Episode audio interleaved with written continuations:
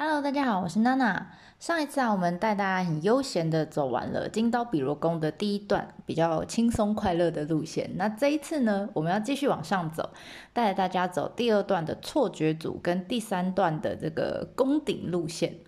那这些内容呢，主要是我自己在出团的时候会带着团员们边走边看，然后边解说的一些内容笔记。如果有兴趣的话，你还没有去过，你可以先听看看。那将来你在实际到访的时候啊，建议你可以带着这一篇，那用我的声音陪伴你一起逛这个金刀比罗宫。那如果你已经去过的人呢，你就可以拿来边听边回味一下当时你曾经看到这些景象还有景色，这样子。好啦，那这一次我们要延续上一次讲到，我们走到了樱马场，就是一段比较平坦，然后旁边有樱花树的这一段。那走过这一区之后，其实你慢慢走，你还是就会慢慢开始又看到了阶梯，然后慢慢往上爬，你会看到一个铜鸟居。好，那这边其实呃境内蛮多铜鸟居的，但这个鸟居不一样，它旁边呢。有一个狗狗的铜像，好，那建议你呢看到这只狗狗，大概就可以休息一下哈，因为这附近有一些东西可以看，但有呃很多啦，比如说有这个玉臼，就是里面有神马，是真的马在里面的。有神马，然后呢，还有一个上次有一个团员问我说：“哎，这里为什么一朵金色的大花？哈，那个不是大花，它是一个呃，这个船公司，好，它奉纳的船后面不是有螺旋桨嘛？它把那螺旋桨搞成金色的哈，然后奉纳给这个神社这样。”那还有什么高桥游一馆？哈，高桥游一是一个日本的西洋画家，还有御书院，哈，等等这些都可以看。但是我觉得最重要，就我最最吸引我的，其实是刚刚讲到那只狗狗，哈，这叫金皮罗狗，而且它头顶亮亮的，哈。那究竟为什么这只头顶发光的这个狗狗呢，会出现在这个金刀比罗宫的境内呢？那因为我们之前在那个一世神宫的时候有曾经提到过，因为在江户时代的时候啊，嗯，并不是每一个人都可以亲自哈自己到神社去参拜的，那所以他们就会把自己的愿望哈，或是要封纳给神明的东西，交给这个金香代表，我们叫代参啊，交给这个代参，请他们呢帮自己去参拜。那当然，呃，不是只有一世神功有，金刀比罗宫当然也有代餐，而且除了人之外，哈，甚至还有出现代餐的狗，哈，那这些狗呢，就替自己的，譬如说啦，我假想的画面是有一个老阿妈，她很想要到金刀比罗宫拜拜。但他自己真的体力没办法，那怎么办呢？他养了一只狗狗，那他就叫这只狗狗呢帮他长途跋涉到这个金刀比罗宫，而且还要爬上七百八十五阶去帮他参拜。啊，那这样子的狗狗呢？人但那时候的人就给他们一个称号，叫金皮罗狗，哈 c o m p i l a inu。那这样子的狗狗的主人呢，他们就会把这个自己祈愿的内容，然后还有包括这只狗沿途总是要吃嘛，对不对？哈，沿途的餐费放在一个小袋子里面，然后把它绑在狗狗的脖子上。总不能绑绑肉吧，哈，等它到了，不要说到了啦，可能一天就吃光了，哈，后面就没饭吃了，对不对？所以他就把钱，哈，放在这个狗狗的这个脖子上面袋子里面，然后呢，再把这些狗狗呢交付给，好，这即将要到金刀比罗宫参拜这些呃人。那相对的，沿途上面的这些人啊，就是代餐们，哈，就是呃也目的地也是要去金刀比罗宫的这些人，他们看到这种。脖子上面有个袋子啊，上面当然会写说我要去金刀比罗宫这样哈。看到这些金比罗狗呢，就会帮忙哈，沿途照顾着。譬如说，哎，要买东西给狗狗吃的话，他们就直接从这个狗狗的袋子里面拿出餐费，这样就可以了。那有些人就，哎，我其实只有走这一段哈，我。我我只是顺道带着他走这一段，那接下来我可能往不同方向走，那也没关系，他就会托付给另外一个要往金刀比罗宫的人。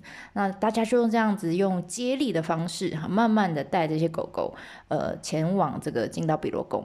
那参拜完之后，一样也用同样的方式呢，带着这个狗狗回家。那我只是觉得很神奇哦，路上的人怎么都知道这些狗狗住哪里哦？去程还好，我要去金刀比罗宫了，对那回程呢？迷，这个我也不知道。Anyway，那为了纪念呢这些呃跟勇者一样的狗狗哈的金刀皮罗狗。金皮罗狗，那在金刀比罗宫里面呢，它就设立的这个狗狗的铜像。好，那除了这边有铜像之外，等一下我们在宫顶的时候，上面还会有金皮罗狗的这个幸运签，好，大家可以带回家。好，等下我们会说。好啦，那摸完这个金皮罗狗之后啊，我们就呃可以继续好，沿着你还当然还是会看到很多阶梯哈，沿着这个阶梯呢，一下左拐，一下右弯。那通常大家啊觉得。有点喘了哈，有点喘不过气来的时候，你会发现哦，有一个广场哈，旁呃地上呢就有一个大大的咖啡杯的符号。这个在哪里呢？大概在五百街的地方。那你左手边呢，你就会看到一个楼梯，可以让你走下去哈。这边呢，有一间咖啡厅兼餐厅，叫做神春春，一个木一个春天的春哈，叫 Tsubaki。这个是资生堂他们旗下的经营的这个咖啡厅。那其实，嗯，为什么资生堂会有咖啡厅哈？其实它这个资生堂这个企业的故事也蛮有趣，我们之后有机会再来写。那 anyway，这边有个咖啡厅，刚好在五百街的地方，刚好在大家需要。喘气一下的地方出现了，那这时候呢，很多人都会在这边稍作休息，可能会喝个咖啡啦，看个风景啦，吃个招牌的圣代啊，哈，这边不同季节都会有这个不一样的圣代，不一样口味的圣代推出，然后或者是买买资生堂跟金刀比罗宫合作的联名商品啊，譬如说有西柚面纸啊等等。那当然，如果你真的很饿哈，你要来个下午茶或者吃个午餐，这边也都有哈。毕竟补血一下，等下我们要继续往上爬，对不对？那就算哈，就算你对喝咖啡、你对吃饭都没有兴趣，但我还是建议你可以稍微嗯往下走进去看一看，不用到店里面，就是在外面就看得到了。里面有一面这个呃有田烧的花砖墙。那这个是当地就是爱媛县的，呃，就四国那边哈，一个艺术家，那他也是金刀比罗宫的文化顾问，他的名字写起来还好，但念起来怪怪，就 叫田蛙公志哈，这是他的作品。那我每次都会问大家说，哎，大家可以猜猜看，他在这个花砖墙上面画什么哈？如果你想要看的话，呃，建议你可以到我的方格子里面，文字版里面我贴照片。啊，如果你有看到的话，你可以猜一下这是什么？答案揭晓哈，上面画的它其实是用呃有田烧的图案，很多是白色的底，然后上面是蓝色，有点浅蓝色的这个花纹。那如果第一次看到，大部分团员都会猜竹叶。或是就竹子，因为它很像竹子的叶片这样。我我其实也觉得很像，但是其实上面画的是资生堂的 logo 里面会出现的春，好就 Tsubaki。我们刚刚讲的神店名叫神春嘛，春 Tsubaki 什么意思呢？就是茶花。所以呃嗯蛮艺术的哈。不管怎么样，这一面墙呢，从这个户外就一路延伸到室内，就。感觉好像就是让整个本来是来参拜有没有 金刀比罗宫这样，就突然觉得哎自己好像来到美术馆这种感觉哈。那另外也提供一个偷吃部的参拜法哈。如果你是自己开车哈自驾去玩的话，其实车子是可以直接开 直接开到这里来，开到五百街。而且你还可以很悠闲的喝个咖啡，然后再往上爬，不到三百阶，你就可以到本宫参拜了，就不用像刚刚好，我们还要爬这么辛苦。当然啦，这样你就错过了前面我们看到的一些有趣的东西了嘛。好，好，那在这边补写完毕之后呢，我们就继续往上走，走到六十呃六百二十八阶的地方，你就会看到一栋好大的木造建筑，叫做续社。那这里也是我们第二段的终点，呃，叫错觉组嘛。为什么叫错觉组？因为呢，据说啊，呃，因为序社是呃金刀比罗宫里面最大的建筑物，哈，它有大概有十八公尺这么高。那大家因为爬到这边来已经昏天暗地了，不我已经不知道自己在哪一阶了。所以据说以前有很多人就爬到这里来，就觉得哇。这么累了，看到这么大一栋，应该就是了吧？哈，就以为自己已经攻顶了啊，以为自己已经到金刀比罗宫的本宫了，然后这边胡乱拜了一通呢，就回家，哈，就就走了，好，枉费他花了这么大的力气，特别来到这里。那其实这里啊，呃，是在在明治天皇以前，哈。呃，我们说神跟佛是混在一起的，所以其实这一代呢，我们叫金光院松尾寺，里面拜的是谁？拜的是金毗罗大权现，它就是一个神跟佛合体的一个一个祭拜的对象，一个圣地就对了。那续社呢，就是在这一个哈，我们刚刚讲金光院松尾寺里面的这个金堂，就最大的一栋。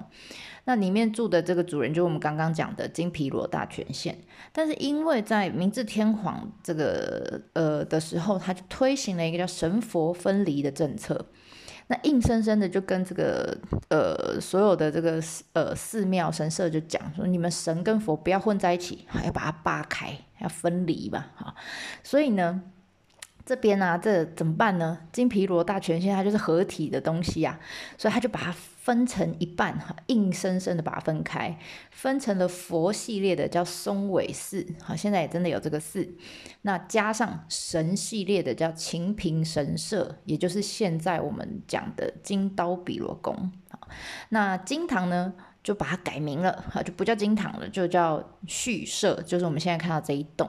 那里面本来是佛坛呐，no no no no，我们就把主人赶走，然后呢，里面改改祭祀的这个叫造化三神，anyway 就是神，好，把佛赶走赶走，然后拜神这样，所以啊。当初当初哈，在明治神呃明治天皇之前，这边其实是这边呃里面这个区域里面算是呃很重要的，因为是金堂嘛，很重要的一块区域。所以当初啊，他们可是花了大概三十三十年到四十年左右，然后号召了全国的工大工，非常精心的呃建造起来的一栋哈。所以虽然这不是我们这一次的主要目的地，但我建议你还是可以走近看一下，因为这种。这么精心建造的的的这个建筑哈，像呃前面我们讲东呃那个叫什么日光东照宫，我也没看到类似这样子的。的的怎么讲呈现哈？我建议你可以走进去看，抬头看它的这个梁柱跟这个屋檐底下有非常漂亮的雕刻，它的雕工非常漂亮。你因为有点远嘛哈，可能在十十几公尺高的地方，你远远看你会以为那是画画在那个屋檐底下，但其实不是，它是都是木雕哦，非常精细。那通常啦，我们真的要参拜是参拜完本宫上面的七百八十五阶的本宫，参拜完之后回程再来续社这边拜。好，所以如果你想要先看也 OK 啦，那或者是你等一下按照顺序，我们先去本宫，等一下回程的时候，你就会呃从这个旁边的楼梯下来，好，然后你就再来这边看。好，那接下来我们。看完序社，哈，我们就要开始呃继续往上进阶到第三段了，哈，第三段就是打败这个阶梯魔王，哈，最后你就可以拿到黄金狗狗组，哈，我们要开始往七百八十五阶走啦。那我们刚刚讲这个序社旁边其实有两条路啦，哈，比较靠右手边那条路呢，有一个鸟居跟一个门，哈。那左手边呢，就是一个呃，会有楼梯，这个就是我们刚刚讲说，我们参拜完本宫以后呢，呃，顺着楼梯下来，就会回从这个楼梯下来回到续社，就它是一个呃，这算什么逆时钟的好一个路线这样子，所以我们就先往右手边有鸟居跟门的那条路走。那这边呢，我们看到有一个很华丽的门，叫贤木门，贤呃贤惠的贤哈。那据说这个门是十六世纪的时候有一个四国的武将，那因为他在战争里面烧毁了很多神社跟寺庙，所以他为了表达忏悔哈，据说啦哈，他是一夜之间建建好这个门要献给神明的，但是因为很赶哈，赶着建造，我不知道他在赶什么，anyway 他。太赶了，时间太短了，所以它这个门呢，总共有六根柱子撑着它，哈，中间其中一根还曾经不小心装反了，啊，所以这个门曾经叫做逆木门，逆嘛就是反过来的逆，那但是因为逆这个字呢太不吉利，所以后来才改为叫贤木门，哈，其实蛮漂亮的一个小小的门。那穿过这个门之后，这是一个呃标示哈。穿过这个门之后，我就开始请团员们呢，大家开始注意你的脚下啊，脚边哈。为什么呢？因为我们刚刚一直一路都是往上爬哈，在从这个表参道哈到这个本宫的中间，我们一路我们一直讲七百八十五阶，对不对？一路上其实都是往上爬。过了这个斜木门之后，只有这里有一阶是往下走的楼梯。就一阶哈，就在过了玄木门的转角的地方。如果不讲哈，通常大家就噗就走过去了哈，非常容易被大家忽略哈。那你就说啊，这楼梯就楼梯嘛？有什么好好好特别的地方哈？那其实。呃，我们一直讲七百八十五哈，其实啊，总共从下面到上面大概有呃，总计有七百八十六阶，哈，应该正确是有七百八，你要往上走七百八十六阶，但因为这几个数字排列在一起的时候，在日文里面的发音呢叫 nayamu，就跟烦恼的发音是一样的，所以啊，为了这个有一个说法，就是为了破除这个不好的谐音的含义呀。所以在这边搞了一节往下走的楼梯，这样七百八十六就可以扣掉一，就变七百八十五阶。有没有觉得这个日本人真是一个想很多的民族哈？很喜欢搞这个谐音的游戏。当然了，这只是一个呃传说的说法，我们没有办法考证。但我觉得蛮有趣的，也的确哈，只有这里是往下走的一阶这样子。好，那走完这一阶呢，我们就会看到这个洗手的地方。好，洗完手，我们就要开始。挑战，这里我我觉得是最难的，因为大家已经有点累了，对不对？然后这时候洗完手，你就会看到深呼吸，因为有一整排的楼梯，而且不会再左弯右拐了，就是一直线的往上冲。好，那跟前面这种稍微停顿啊，然后又有风景啊，又有东西可以看的这个嗯 tempo 不太一样了哈。这时候大家就深吸一口气，然后。不会，已经不会边走边聊了，大家就会很专注的在自己的这个步伐，这样一步一步慢慢的、稳稳的踏上去。那你就会发现这个楼梯大家都很安静的在走。那我觉得这过程刚刚好，就是让大家静下心来。那准备呢，呃，进到我们就要上到这个呃进到比罗宫里面最神圣的这一块本宫的区域了哈。好啦，等爬上这个又直又长的楼梯之后。恭喜你，终于攻顶了！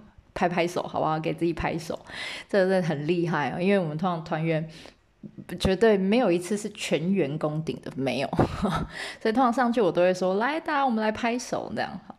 那上来的时候当然很喘嘛，所以呃，我会建议大家先往右边走，好，上去之后往右手边走。呃，那边有个，因为它其实算是在一个平台上面，好，这个本宫。它所在的地方大概是海拔两百五十一公尺，所以有点高。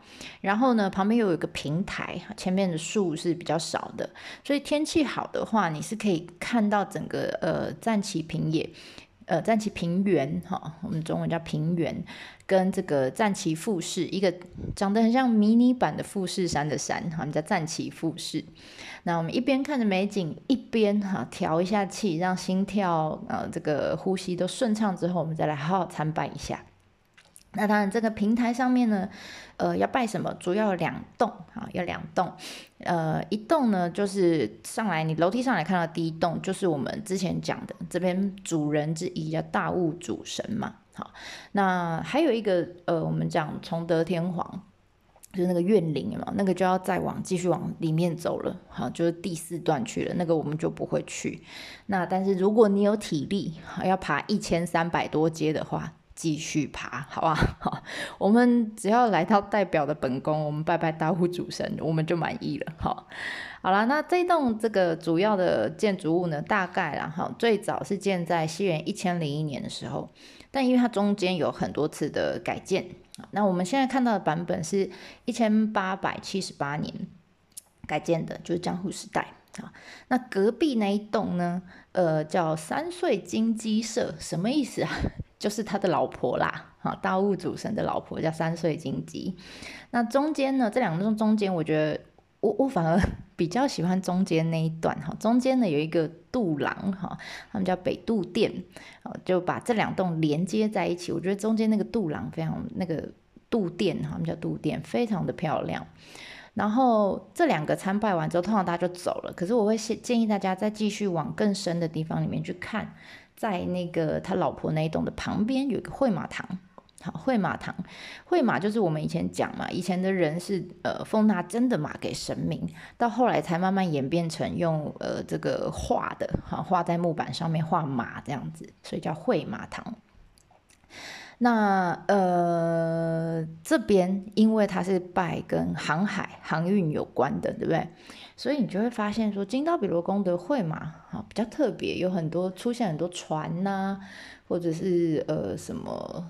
反正跟海有关的这些图片、照片出现在里面，还有他们祈愿的内容也跟一般神社稍微比较不一样一点哈。这是我觉得嗯比较有趣的地方，大家可以去那边看看。而且再加上有会马堂的神社，现在已经呃这么大会马堂已经很少了哈，所以建议不要错过。好，那看完之后，嗯，参拜完之后就可以开始犒赏自己哈，给自己一点奖励了。开始，大家最期待的就是，我每次都会跟大家讲，上去才有限定的狗狗签，还有黄金玉手，哈，什么意思呢？呃，我们刚刚讲到金皮罗狗嘛，对不对？金皮罗狗呢，呃，当初他们之所以可以成功的替他们的饲主来到这边参拜，除了当然它本身是一个非常狗狗非常是一个非常忠诚的动物嘛，对。除此之外呢，也要靠着一路上这些人。好，帮助他的人，然后照顾他的人，他最后才能完成他的任务嘛。所以啊，这边金道比老公就建议你，哈，他们这边会有狗狗，几只狗狗，然后肚子里面就会放铅，你只要投一百块进去，然后你就可以拿一个。它那个其实它不是密封的，它就是让你随时可以就空就直接拿了哈，它完全不会锁起来。这样日本也确实都会投一百块。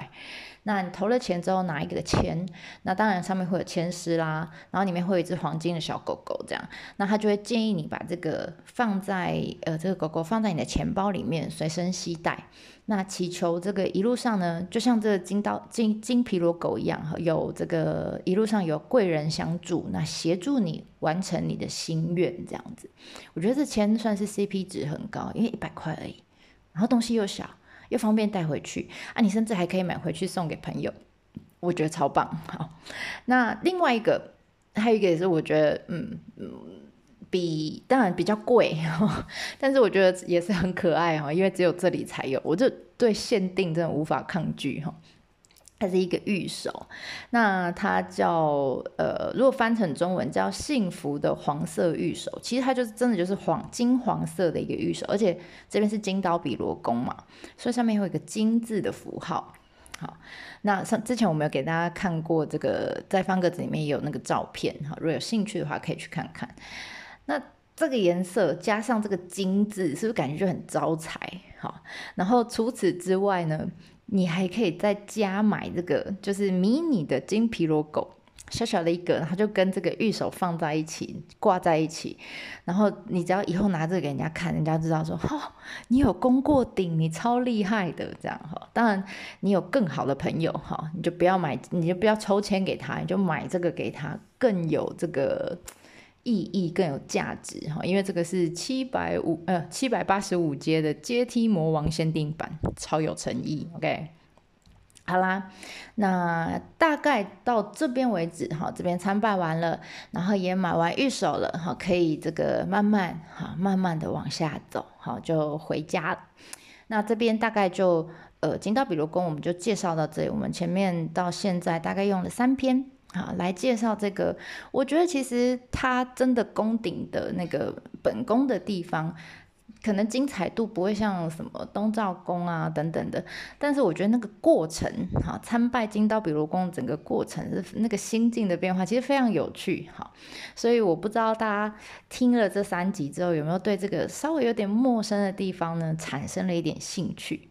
那这段日子，因为我也为了写方格子的文章，然后录 podcast，我觉得很好玩，就是重新呢让我有机会重新去回顾自己当时这个带团的笔记，那我也查了一些补充资料，然后也重新把这些内容更系统化的这个整理。那这样子的过程呢，其实有激发了更多的这些灵感，然后也想要讲更多的东西哈。那慢慢慢慢之后会这个再更加精进。好，那谢谢大家给我这个机会。呃，不管你是用呃聆听的哈，听 podcast 或者是用阅读的看我的呃这个方格子的文字版。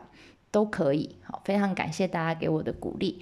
那如果之后还想要听看看其他有什么故事的话，非常欢迎你可以留言给我哦，谢谢你。那我们就下次见啦，对我马达呢。